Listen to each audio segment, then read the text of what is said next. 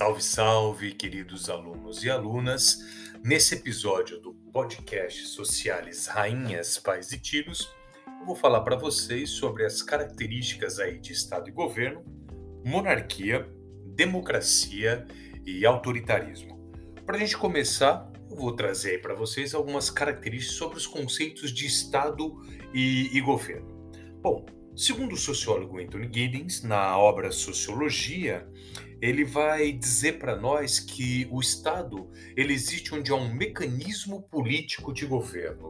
Então a ideia, a ideia de Estado está intimamente ligada à ideia de governo. Estado e governo não se dissociam-se.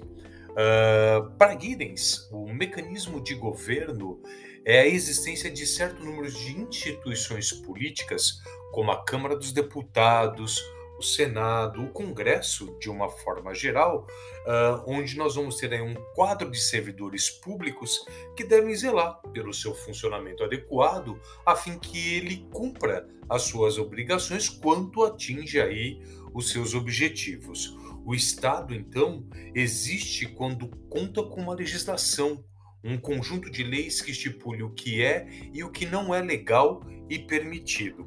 É daí que surge o conceito de Estado-nação.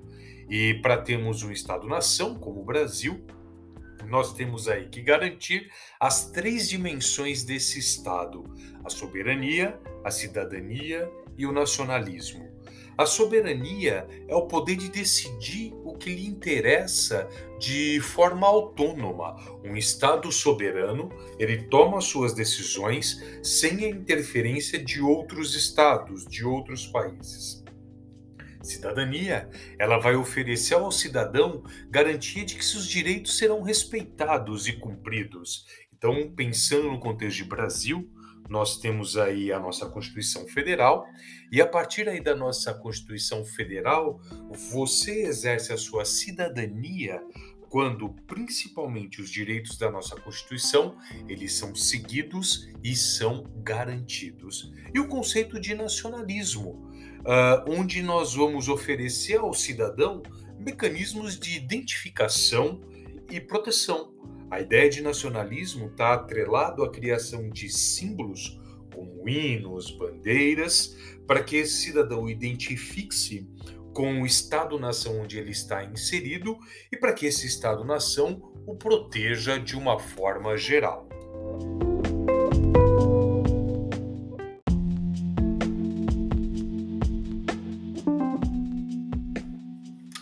Como nós estamos vendo no texto, um estado ele pode se organizar em diferentes sistemas políticos. O primeiro sistema político que eu trago para vocês, o primeiro modelo aí político que eu trago para vocês é a monarquia. De acordo com Anthony Giddens, há dois tipos de monarquia: a tradicional e a constitucional. A monarquia tradicional, na monarquia tradicional, o poder ele é hereditário. É, esse poder ele pode ser exercido em nome de uma divindade como acontecia aí na Europa durante a Idade Média, ou pelo costume e, e pela tradição. Um, um, exemplo aí de monarquia tradicional, eu poderia dizer que seria uh, a monarquia espanhola, talvez a monarquia inglesa, vamos pensar dessa forma. E nós temos a monarquia constitucional, que vai seguir uma legislação e uma constituição que vai estipular os direitos e os deveres do cidadão. Um exemplo de monarquia constitucional como essa é o que acontece na Suécia, onde o rei é uma figura decorativa e simbólica, sendo que o poder ele vai ser exercido aí pelos representantes eleitos diretamente pelos cidadãos.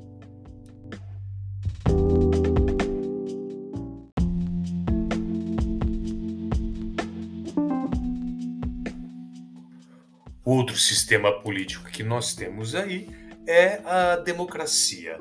Nós podemos dividir a democracia em duas. Eu tenho a democracia direta ou participativa, onde os cidadãos eles participam diretamente das opções das, das opções políticas da sociedade em que eles vivem.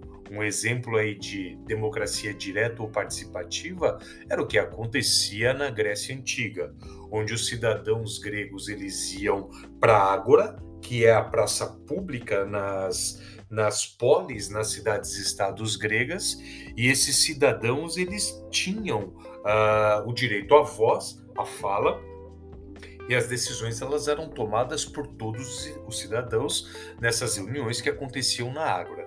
Lembrando que a ideia de cidadão na Grécia Antiga é um pouco diferente da ideia de cidadão hoje. O cidadão, um exemplo que eu posso trazer para vocês, ser cidadão na cidade de Atenas era você ser nascido em Atenas, você ter mais do que 21 anos de idade, seu pai e mãe ser atenienses e você ter uma renda mínima para ter o direito ao voto e à voz nas assembleias que aconteciam nas ágoras, nas praças das cidades da cidade-estado de Atenas. Outro exemplo de democracia é a representativa, no qual os representantes do povo são escolhidos por meio do voto. Esses representantes são os únicos habilitados para votar as leis e definir aí as políticas de Estado. Um exemplo de democracia representativa é essa democracia que nós vivemos no, no Brasil hoje, onde nós votamos nos nossos candidatos tanto no executivo quanto no legislativo, e são esses candidatos que tomam conta da nação, pensar dessa forma, para nós que legislam e que executam as leis criadas aí uh, pelo legislativo.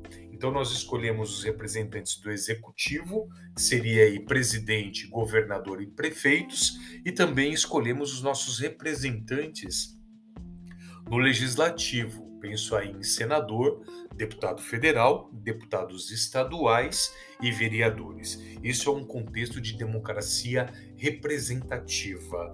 Nós elegemos representantes para construírem e pensarem políticas para nós.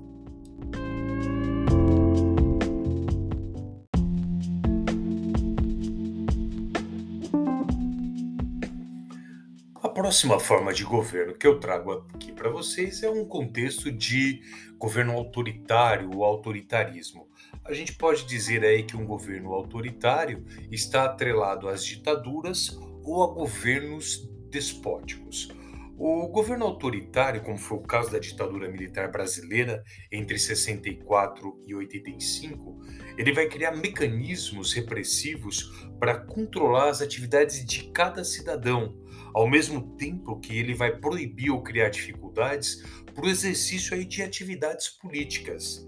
Além disso, no autoritarismo, o objetivo é controlar a produção e a circulação de ideias, tanto por meio da censura quanto da intimidação ou da produção de um tipo específico de cultura. Dentro do governo autoritário, tenta-se também controlar até o desenvolvimento emocional intelectual dos cidadãos. É muito comum dentro de um governo autoritário a supressão dos direitos e das garantias individuais e o recurso à punição arbitrária. Então você pode ser punido de forma arbitrária, uh, onde você não tem ideia da, da sua prisão e não ter o direito de recorrer a essa punição arbitrária. Uh, o que a gente observa aí que os governos autoritários eles foram muito comuns aqui na América Latina, do México para baixo aí, no período de 1960 a 1980, como aconteceu aí, como eu disse para vocês, na ditadura brasileira de 64 e, 85, além de boa parte do chamado uh, mundo soviético. Nós vamos ter aí a chamada ditadura stalinista, quando Stalin assumiu o poder da União Soviética em 1924 e ele governa até 1951, se não me falha a memória. Então a gente tem aí esses contextos de governos autoritários.